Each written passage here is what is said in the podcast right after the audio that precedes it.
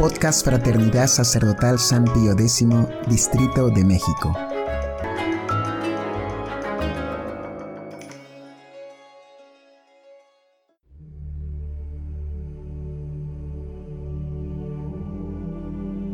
Hojita de Fe número 115.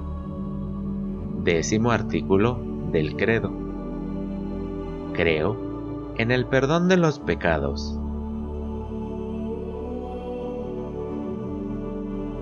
Es necesario para salvarse creer que en la Iglesia se halla el perdón de los pecados, por tratarse de uno de los misterios que el credo nos manda creer y por haberlo declarado expresamente nuestro Señor al decir a sus apóstoles, era necesario que Cristo padeciese y resucitase de entre los muertos al tercer día, y que en nombre suyo se predicase la penitencia y el perdón de los pecados a todas las naciones.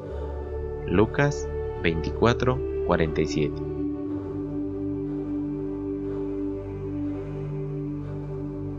1. Existencia en la Iglesia del poder de perdonar los pecados.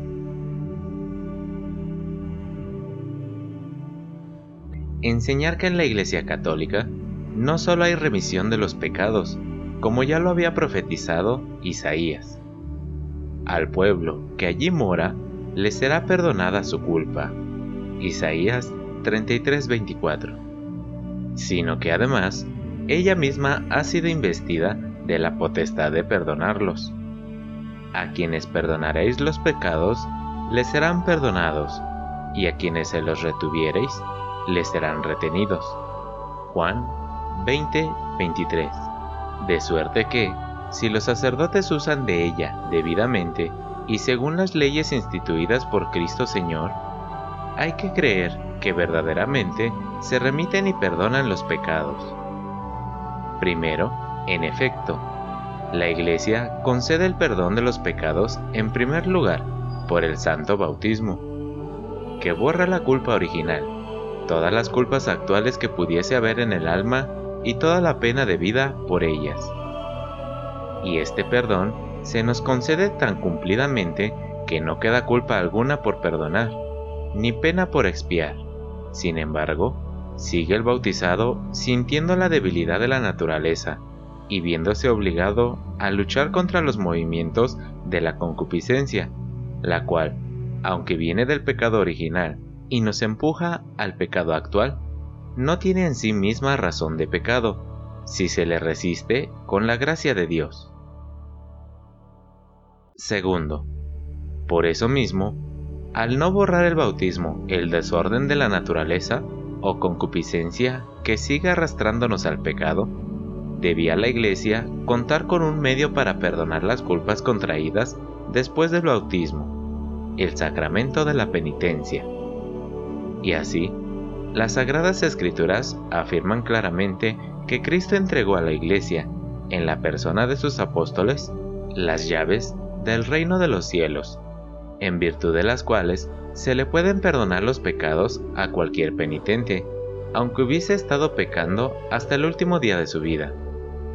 De esto tenemos testimonios clarísimos en las sagradas letras, porque, según San Mateo, habló así el Señor a San Pedro.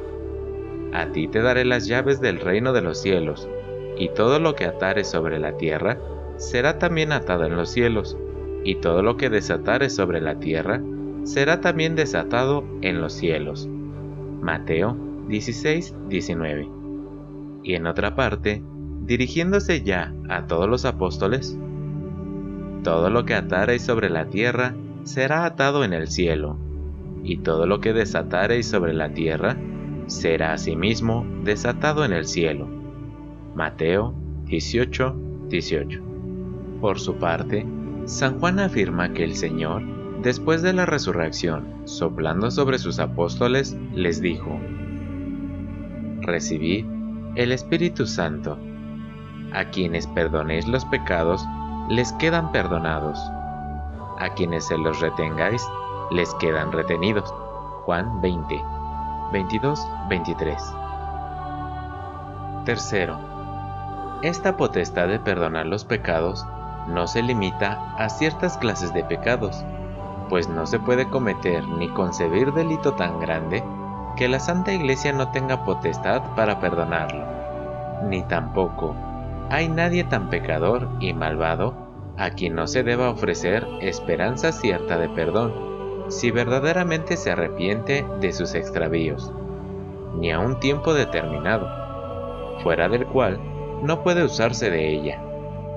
Porque en cualquier momento en que el pecador quisiere volver a la salud, nuestro Salvador nos enseñó a no rechazarlo, cuando preguntándole el príncipe de los apóstoles cuántas veces había de perdonar a los pecadores, si acaso siete, le respondió, no te digo hasta siete veces, sino hasta setenta veces siete.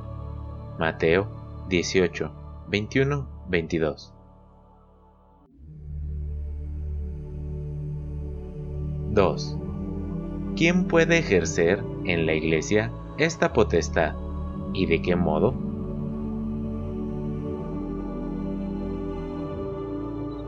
Pero si atendemos a los ministros de esta divina potestad, no se extiende tanto, porque el Señor no dio a todos la potestad de tan santo ministerio, sino únicamente a los obispos y a los sacerdotes.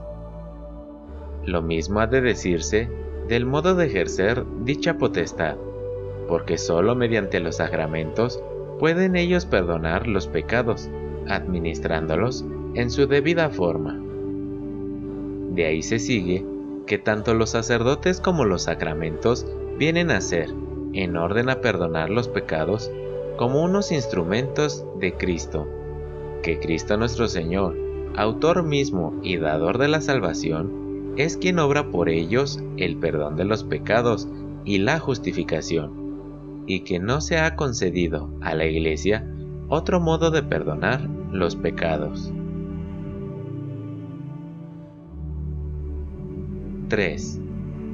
Grandeza del don de perdonar los pecados.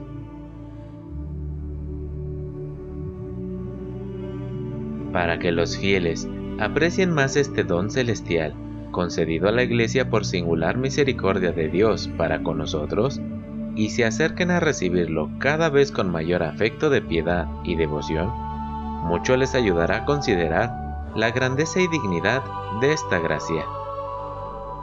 Primero, ante todo, téngase en cuenta que el poder de perdonar los pecados es un poder infinito, como el de resucitar a un muerto, o incluso mayor, según San Agustín que crear de la nada el cielo y la tierra.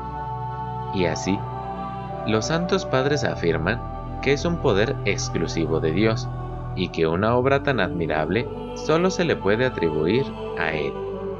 Yo soy, dice el Señor, por el profeta Isaías.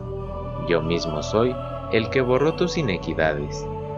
Isaías 43, 25. La razón de ello es que para perdonar los pecados debe guardarse la misma regla que con el dinero que se debe. Pues, así como el acreedor puede perdonarle a alguien el dinero que le debe, del mismo modo solo Dios y nadie más puede perdonarnos a nosotros los pecados, ya que solo a Él somos deudores por los mismos. Y por eso mismo pedimos cada día, perdónanos nuestras deudas.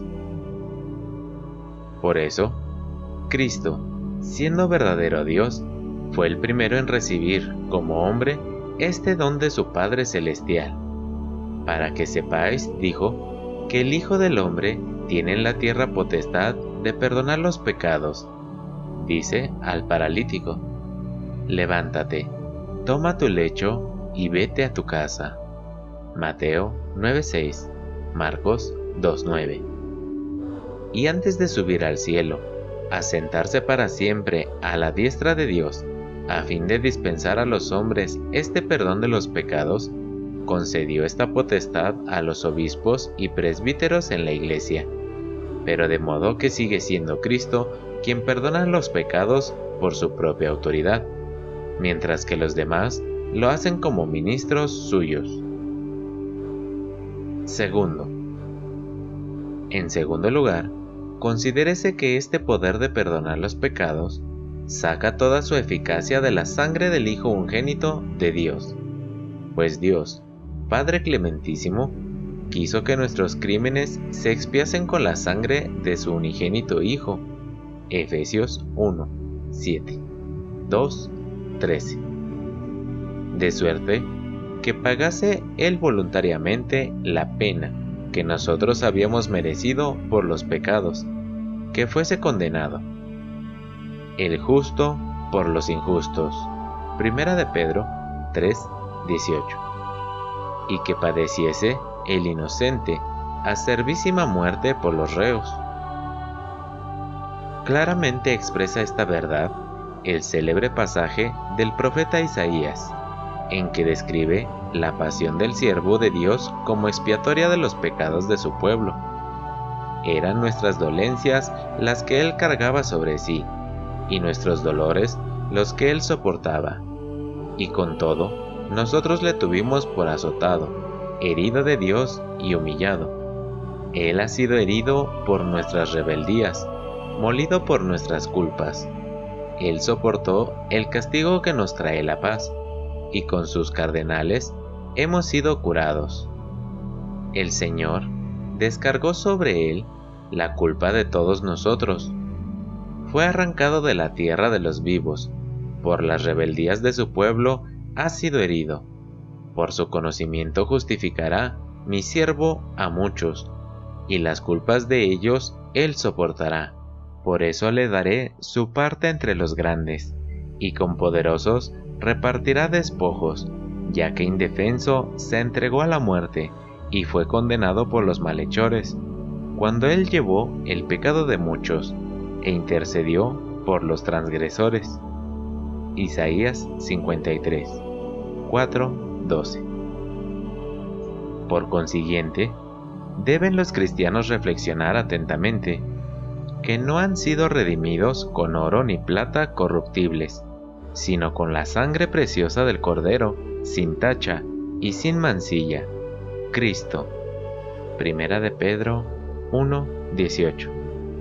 En tercer lugar, recuérdese que por el pecado mortal se pierden al punto todos los méritos alcanzados por la muerte y la cruz de Cristo, y se cierran del todo las puertas del cielo, abiertas por el Salvador con su pasión. Pero este poder, concedido a la Iglesia, nos devuelve el antiguo estado de dignidad que Cristo nos ganó, y restablece la vida divina en nuestra alma, devolviéndole los méritos perdidos y el derecho a entrar en el cielo por lo cual debemos a Dios perpetuas acciones de gracias, pues si cuando padecemos una grave enfermedad, nos suelen parecer suaves y agradables las medicinas que el arte y la destreza de los médicos nos prepara, cuánto más agradables deben sernos los remedios dispuestos por la sabiduría de Dios para curar a las almas y por consiguiente